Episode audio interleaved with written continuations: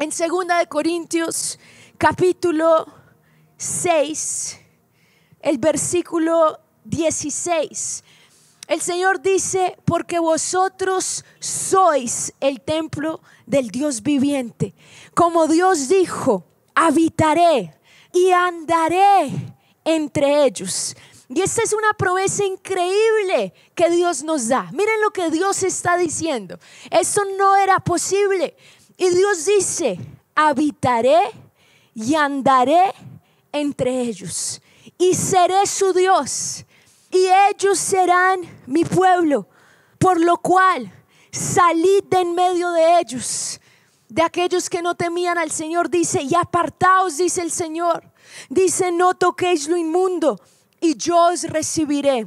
Y esta promesa dice, y seré para vosotros por Padre, y vosotros me seréis hijos e hijas, dice el Señor Todopoderoso.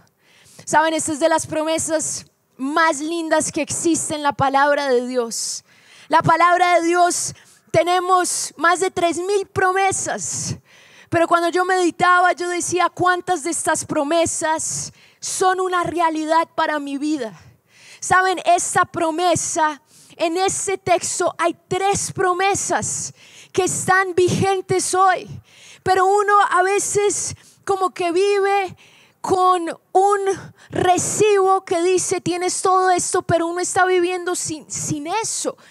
Hace poco nosotros salimos de vivir en un apartamento en renta y Dios, y una cosa es vivir en renta, otra cosa es vivir con algo propio. No hay nada como tener lo propio. Es interesante que los judíos nunca viven en renta. Los judíos tienen la costumbre de siempre comprar y, vivir en lo propio. Y Dios nos desafió y nos dijo, quiero darles algo propio. Entonces empezamos todo, empezamos a buscar, empezamos a orar de acuerdo al, presupuesto que teníamos. Y cuando tú ya empiezas a negociar, que ves o un apartamento o una casa, tú vas el siguiente paso, es hacer la promesa compra-venta. Y ahí empieza la negociación. Y tú llegas a un acuerdo, bueno, voy a dar esto. Y el otro dice, ok, da aquello. Y ahí puedo, podemos firmar. Y en el momento que firmas, legalmente ya es tuyo. Y saben, es interesante porque Jesús de cierta forma negoció por estas promesas que nosotros no teníamos. Yo creo que el diablo dijo, este es el peor negocio para Jesús, porque ¿qué hicimos nosotros? Nada. El diablo yo creo que se rascaba la cabeza y decía, bueno, mejor para mí, él va a morir, va a dar toda su vida hasta la última gota de su sangre, pero él no entendía que la muerte no tenía poder sobre Jesús. El diablo dijo, bien, que Jesús muera y pronto, pero Jesús en ese momento él tuvo esa compra-venta histórica que compró nuestra libertad y nos dio estas promesas. Ya son vigentes. Esto es real. Esto no era posible. Cuando tú lees el Antiguo Testamento, esto no era posible. Pero hoy es posible. Hoy yo tengo acceso a esto. Mi pregunta es por qué nosotros leemos esto y lo vemos tan distante cuando lo tenemos hoy. Antes de entender estas promesas, tú tienes que entender cuál es la llave. De la misma forma que tú tienes una llave para entrar a tu casa, una llave para entrar a tu carro, tú puedes tener un carro muy lindo, pero si no tienes la llave, no puedes entrar. Y el Señor nos dice vez tras vez, la llave es la fe, es creer. Tú dices, ¿yo qué tengo que hacer? ¿Qué tengo que hacer para que Dios viva en mí? ¿Qué tengo que hacer? Estamos a veces como Naamán. Elías el profeta le dice, mira, simplemente sumérgete en ese río menospreciado siete veces. Y él no, pero eso es muy fácil. Yo puedo ir al río que tengo que, que, que, tengo que escalar, que tengo que hacer aquello. Pero él simplemente tenía que creer. ¿Por qué nos cuesta creer? ¿Por qué nos cuesta creer que esto es disponible para nosotros hoy? Porque nos cuesta creer y si creemos las mentiras del diablo y no creemos las verdades de Dios. Cuando esto ya está disponible para nosotros hoy. Pero si tú no crees, eso no será realidad en tu vida. Tú tienes hoy que activar tu fe. Tú tienes hoy que creer que ya no tienes que vivir distante de Dios. Ya no tienes que vivir lejos. Pero puedes tener esas tres promesas en tu vida. La primera promesa dice, habitaré. La primera promesa que Dios te da es, Dios vive en ti. Dios en mí. Dios habitando en ti. Por un momento contempla eso.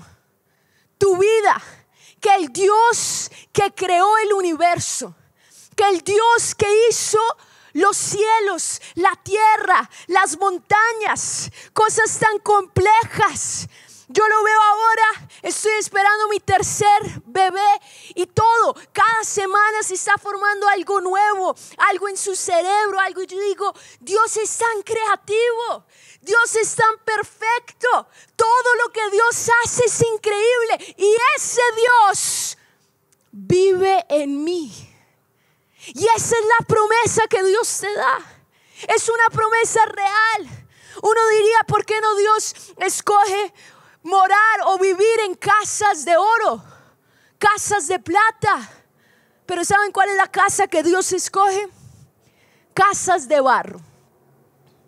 Casas de barro. ¿Cómo es el barro? El barro es imperfecto. El barro es sucio. El barro se mueve con cualquier cosa. El barro nos representa también, ¿sí o no? Y cuando el Señor dice que nosotros somos casas de barro, yo me identifico. Job en el, en el capítulo 4, él describe y él dice, el Señor notó necedad en, en sus ángeles, cuanto más en los que son casas de barro, dice Job cuyos cimientos están en el polvo. Casas de barros no tienen cimientos, los cimientos son el polvo y que son quebrantados por la polilla. Ese es el barro. El barro viene una dificultad y ya está tambaleando. El barro se sacude fácilmente. El barro no es estable. Yo le hacía esta pregunta al Señor. Yo decía, Señor, ¿por qué tú escogiste tú, el Dios del universo, casas de barro? Y él me dio una respuesta y él me dijo, hija, porque una cosa es una casa de barro sola, otra, otra cosa es una casa de barro en mis manos cuando está en mis manos, y es lo que dice el profeta Jeremías, está en las manos del alfarero. ¿Y qué no hará Dios? ¿Qué obra maestra no hará Dios con esa casa imperfecta, con esa casa débil, con esa casa de barro en las manos de Dios? Yo te quiero decir, hoy esta promesa es real en ti. El Espíritu Santo, el Dios viviente, el Dios soberano, quiere vivir en ti quiere habitar en ti. ¿Cuál es la dirección de Dios en tu corazón? Pero yo te pregunto, ¿Dios está viviendo en ti? Tienes una casa digna, Dios no quiere, Dios no quiere cosas extravagantes, Dios quiere tu corazón, pero lo quiere todo. Eso sí, Dios vive en ti, pero Él no comparte espacio. Eso sí, Dios vive en ti, pero Él quiere ser el único rey en tu corazón. Ahora yo te digo, piensa muy bien, tener al Dios del universo o a tener lo que este mundo ofrece, no se compara. Pero Él nos da otra promesa. No solamente Dios quiere vivir en mí, pero miren lo que dice. Dice, y andaré con ellos. Andaré con ellos. Dios quiere caminar contigo. Otra versión dice, caminaré con ellos. Caminar de qué nos habla. La Biblia podría haber dicho, y correré con ellos. Uno dice, no, es que Dios, Dios está de afán, Dios quiere correr, Dios quiere llegar rápido, Dios tiene esto. Pero Dios dice claramente, ¿qué es lo que dice? Caminaré. Caminar nos habla de qué? Tú puedes caminar millas sin darte cuenta, pero nos habla de algo constante. Es algo estable. Y saben, eso es lo que Dios quiere en tu vida. Él quiere caminar contigo. Él quiere ir de la mano contigo. Caminar nos habla de jornada. Caminar nos habla también de comunión. Yo he entendido muy bien lo que es caminar con una persona estando casada. Yo este año, yo sé que al lado de mis papás, uno escucha, ya llevan más de 40 años de casados. Nosotros con mi esposo, a finalizar este año, vamos a cumplir cinco años de casados, pero para mí son cinco años de haber tomado una decisión de caminar con una persona. En el momento que tú te casas, tú ya no vives para ti mismo. En el momento que tú te casas, ahora tú tienes que todo preguntar, todo consultar. No es, ay, yo hago lo mío porque yo siempre hacía mis cosas así. No, porque tú te casas y la Biblia dice, ahora ya son uno. Todo se vuelve uno, las finanzas. Entonces, no, antes, antes yo no le preguntaba a nadie. No, ahora tú caminas con una persona. Y cuando te digo que caminas, es literal que todos los días tú compartes con esa persona. Todos los días tú creces con esa persona. Todos los días hay algo que hay algo nuevo para compartir, una nueva memoria. Tenemos memorias de lo que hemos vivido los últimos cinco años. Sabes, Dios anhela tener memorias contigo. Dios quiere crear momentos especiales contigo. Dios no, no, quiere una relación lejana. Todo lo que Él hizo fue para que esa promesa se hiciera realidad. Yo lo veo en mi matrimonio. Yo conozco mucho más a mi esposo hoy de lo que lo conocí hace cinco años. Lo voy a conocer mejor en, otro, en cinco años, en diez años. ¿Por qué? Porque uno se va conociendo más. Cada día uno va descubriendo más. Dios quiere caminar contigo. Yo te hago una pregunta, ¿hace cuánto tú caminas con Dios? ¿Conoces más de Dios hoy de lo que conocías hace cinco años cuando te convertiste? ¿O conoces menos? Entonces algo está mal. Hay personas que se casan y es, así, no, no hablan, no se comunican y son matrimonios que terminan en fracaso. Pero yo te pregunto, ¿tú vives esta promesa? Porque Dios quiere caminar contigo. Él quiere que tú lo conozcas. La Biblia nos habla de un hombre llamado Enoch.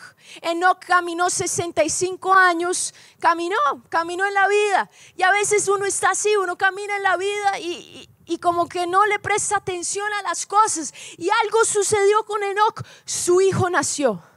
Dice que a los 65 años a los 65 años ya era grande. Cuando uno lee la Biblia en esa época tenían hijos a los 70, 80, hoy ya es un poquito diferente, pero a los 65 años nace Matusalén. Y la Biblia dice que, que eso cambió a Enoch. Cambió sus prioridades, cambió todo. Y él dice, ya no vale la pena caminar por caminar. Ahora quiero caminar con Dios. Y Enoch, la Biblia dice que caminó todos los días con Dios. Caminar es comunión, caminar es confianza, caminar es dejar que Él nos guíe, caminar era lo que tenía Adán y Eva. Dios literal caminaba con ellos. Y eso que ellos perdieron está disponible para nosotros hoy. Pero ¿qué activa esto? Nuestra fe. Yo te quiero decir, Dios quiere caminar contigo. De verdad cree eso. A veces tú dices, ah, ok, créelo. Que a partir de hoy, si tú recibes eso, va a suceder lo que sucedió con Enoch. Tu vida va a cambiar y tú vas a caminar con Dios. Pero no solamente se queda ahí. Dios no solamente dice, quiero vivir en ti, quiero caminar contigo. Pero miren lo que dice. Y dice en 2 de Corintios 6, dice, y seré para vosotros por Padre. Y vosotros me seréis hijos e hijas. Es una adopción divina. Yo creo que a veces a uno se le olvida que nosotros no estábamos incluidos en el pueblo escogido. Era el pueblo de Israel. Y por eso nosotros amamos a Israel. Por eso como familia oramos por Israel todos los días. Cuando tomamos alimentos, oramos por Israel, oramos por la paz de Jerusalén. Porque Israel es el pueblo escogido, es el hijo que nació de Dios. Pero gracias a Dios, cuando Jesús vino a esta tierra, Él dijo, no es solo para mi pueblo Israel. Miren lo que dice Efesios capítulo 2, el versículo 12. Este es de la nueva traducción viviente. Dice, en esos tiempos, o sea, antes de Jesús, ustedes vivían apartados de Cristo. Dice, no se les permitía ser parte del pueblo de Israel y no conocían las promesas del pacto que Dios había hecho con ellos. Dice, ustedes vivían en este mundo sin Dios y sin esperanza, pero ahora han sido unidos a Cristo Jesús. Antes estaban muy lejos, pero ahora fueron acercados por medio de la sangre de Cristo. Nosotros no teníamos parte. Nosotros no éramos de la familia. Nosotros éramos excluidos. En el Antiguo Testamento nosotros vemos el favor de Dios para el pueblo de Israel, pero Jesús en su sacrificio, Él borra la barrera y Él dice, ahora tú puedes ser mi hijo. Y Dios no es como, ay, no, ese es el adoptado. No, el adoptado es hijo igualmente. El adoptado es aquel que entra a la casa y dice, tú me conocerás por padre y tú me serás hijo e hija. Yo te pregunto, ¿tú entiendes eso? Si entiendes que eres hijo, ¿por qué vives como mendigo y como esclavo? Y son tres promesas maravillosas que tenemos. Pero Pablo dice, y me encanta cómo él termina, él apenas dice estas tres promesas, él dice, así que amados, puesto que tenemos tales promesas. Miren, estas promesas son increíbles. Si tú entiendes que esto es para ti hoy, esto cambia tu vida. Que Dios quiere vivir en ti que Dios quiere caminar contigo, que Dios quiere que tú lo conozcas y tienes acceso para conocerlo como Padre. Pero Pablo dice, miren, viendo que tienen tales promesas, él dice, limpiémonos. Cuando yo estudiaba este texto es de una forma individual. Yo debo limpiarme de toda contaminación. Yo tengo estas tres promesas son para mí, son reales hoy. Dios quiere vivir en mí hoy. Dios quiere caminar conmigo hoy. Hoy yo tengo acceso a Dios como Padre. Yo soy hijo, yo soy hija. Pero sabiendo esto, ¿por qué vivo como vivo? Yo no sé cuántos aquí alguna vez en su vida se han intoxicado. Y cuando uno se intoxica, hay evidencias, ¿sí o no? Y y el cuerpo es, es muy inteligente porque si tú te intoxicas, el cuerpo que busca expulsar y va a salir de alguna forma, o por arriba o por abajo, ¿sí o no? Va a salir porque el cuerpo rechaza, porque estás intoxicado, porque te tienes que limpiar. Saben, hay muchos que están intoxicados aquí. Su mente está intoxicada. Sus ojos están intoxicados, sus oídos están intoxicados. Y cuando uno se intoxica, hay evidencias que entró contaminación. Y Pablo dice, hermanos, teniendo tales promesas, que el Dios viviente vive en nosotros, ¿por qué estás viendo lo que ves? ¿Por qué estás escuchando lo que escuchas? ¿Por qué estás creyendo esas mentiras? ¿Por qué estás hablando como hablas? Nosotros con mi esposo hace un tiempo tomamos la decisión de, cerrar nuestra cuenta de Netflix. Eso es tanta contaminación, tanta basura. No estoy diciendo ahora, no, no pueden ver nada. No, es una decisión propia. Nosotros a veces nos sentamos, intentamos encontrar algo decente, algo medio, pero uno se la pasaba adelantando. Uno decía, ¿para qué voy a gastar buen dinero mensual en basura? En contaminación. Y desde que nosotros tomamos esta decisión, yo les digo, nos hemos sentido más libres, con más comunión con Dios. Y les digo, ¿cuántas veces uno permite en su celular contaminación? Uno permite dentro de su casa contaminación teniendo estas promesas. El problema es cuando yo sé que Dios quiere vivir en mí, Dios quiere caminar conmigo, que yo soy hijo de Dios y sigo viviendo como un hijo de este mundo. Ese es el problema. Pero Pablo dice, por favor, amados, sabiendo que tienen estas promesas, limpiémonos de toda contaminación. ¿Será que hoy tú te tienes que limpiar? Y yo te digo, uno se tiene que limpiar todos los días. ¿O, acaso el baño del lunes cubre el baño del mes? Tú te puedes bañar el lunes y el lunes está relimpio. Pero al otro lunes, si no te bañas en toda la semana, pobrecitos los de tu familia. Porque el baño para mí tiene que ser diario. Hay personas que se bañan hasta dos veces. En Brasil en Brasil nos veían raro porque con mi esposo, mi esposo decía, no, yo me baño solo una vez. Ellos decían, uy, cochino, ellos se bañan tres veces al día. Son súper limpios. Yo me baño también solo una vez, pero para mí es suficiente, una vez por día. De la misma forma, uno no puede decir, ay, sí, yo me limpié en el encuentro. No, teniendo estas promesas a diario, yo estoy examinándome. Pero Pablo continúa diciendo, dice, limpiémonos, limpiémonos de toda contaminación de carne y de espíritu. De carne habla de lo externo, de lo que yo veo. De espíritu es las cosas que yo no veo. Las cosas que me están controlando, pero que yo digo, Espíritu Santo, revélame lo que me está controlando para que yo reciba esa santificación. Pero luego dice, perfeccionando la santidad. ¿Cuántos aquí han perfeccionado sus dones de culinaria en esta cuarentena? Levante así. Si esta cuarentena le sirvió de algo, por lo menos ya no le queda tan feo el ajiaco, por lo menos ya, ya ha mejorado. Pero le pregunto, ¿usted ha mejorado? ¿Por qué? Pues porque le tocó, le tocó hacerlo todos los días. Tal vez la primera vez no le quedó tan rico, la segunda ya mejor, la tercera. Y fuiste perfeccionando. Dice, ay, si le pongo esto me queda mejor, si le pongo aquello me queda mejor. La Biblia dice que podemos perfeccionar nuestra santidad. Podemos perfeccionar el parecernos con Jesús. Al principio tal vez es más difícil, pero yo cómo lo perfecciono. Te digo cómo como cualquier persona se perfecciona en cualquier deporte. Para tú ser el mejor en algo, tú tienes que tener algo, disciplina, todos los días.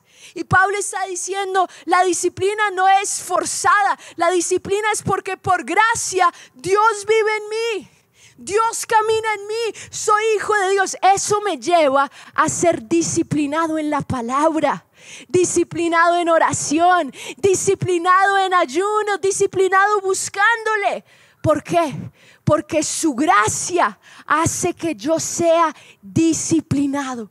Y Pablo dice, no se queden simplemente con, ay, gracias Señor, sino limpiense a diario, revisen, examínense. Y dice, y perfeccionen su santidad. Y termina con una frase, en el temor a Dios. Hay un texto y termino con este texto que me encanta.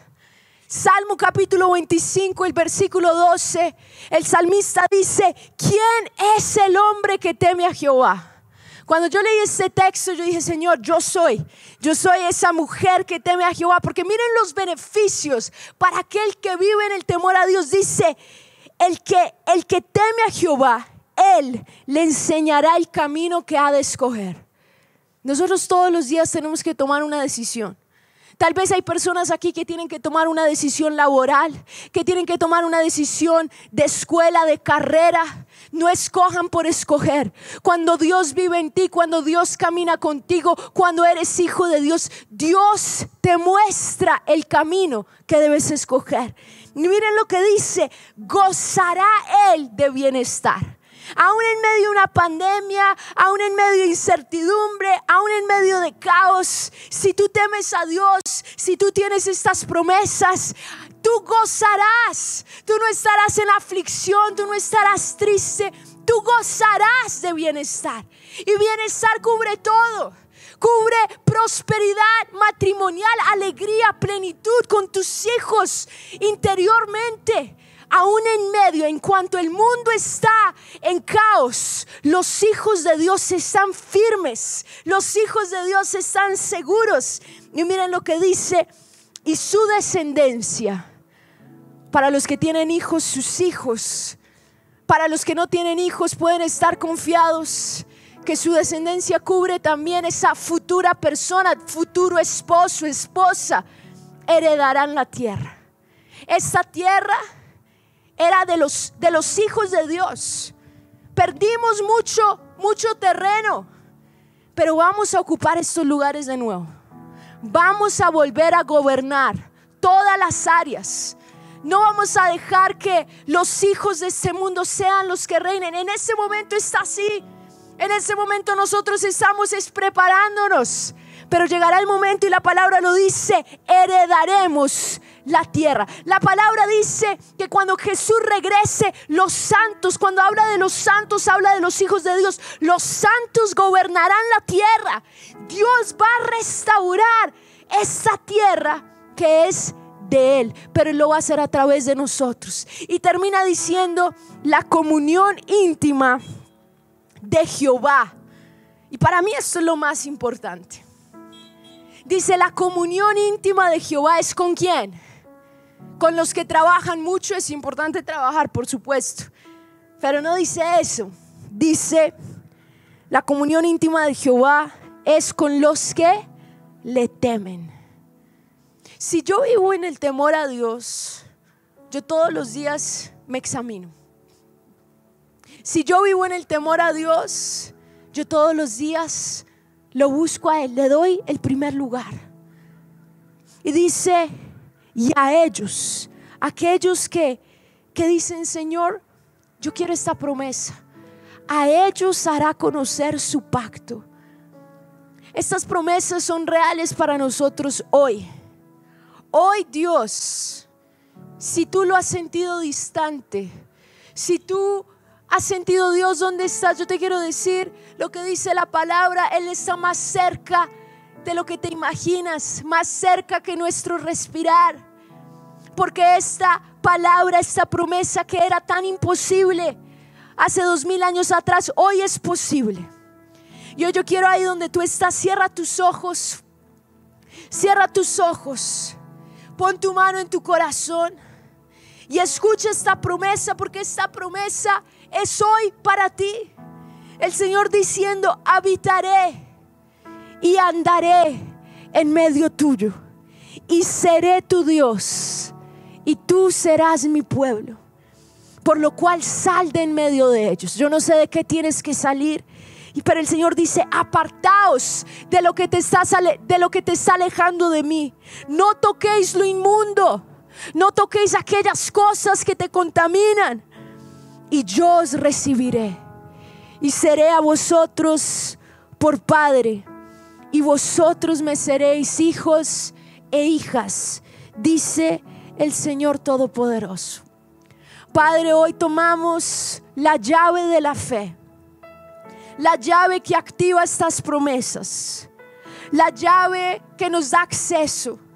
Eso no es para un futuro lejano, eso tú lo conquistaste, tú ya tienes esa compra-venta, ese recibo, el mejor negocio que dejó en bancarrota al enemigo y te dio la victoria y nos dio acceso a estas promesas que estaban tan lejanas.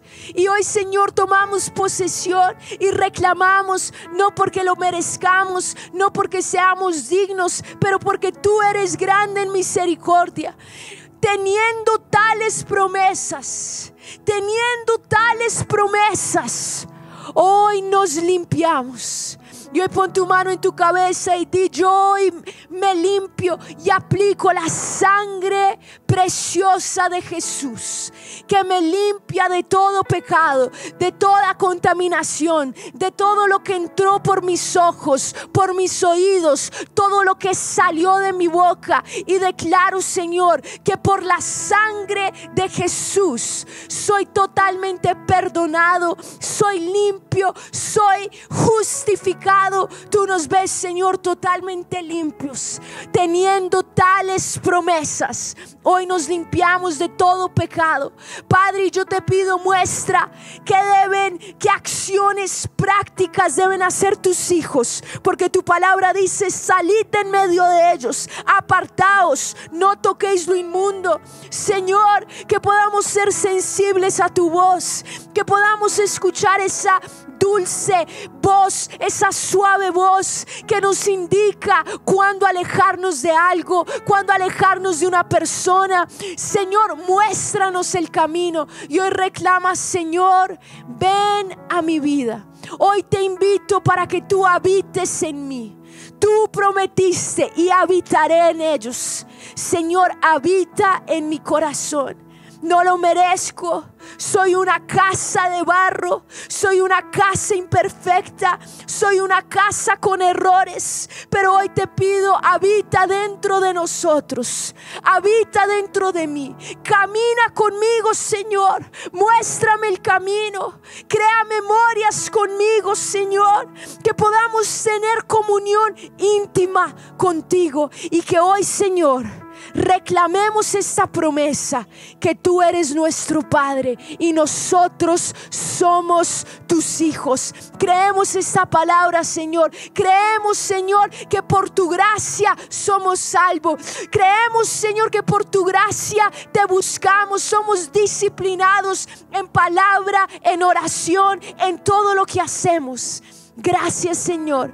Y vas a levantar tu voz y vas a declarar eso conmigo. Vas a declarar ahí que hoy tú sabes que eres hijo de Dios. Que hoy tú sabes que tienes estas promesas. Que estas promesas están reales. Estas promesas son para ti hoy. Y que porque tienes tales promesas, te limpias a diario. Tienes tales promesas, lo buscas a diario. Tienes tales promesas, vives en el temor a Dios. Levanta tus manos.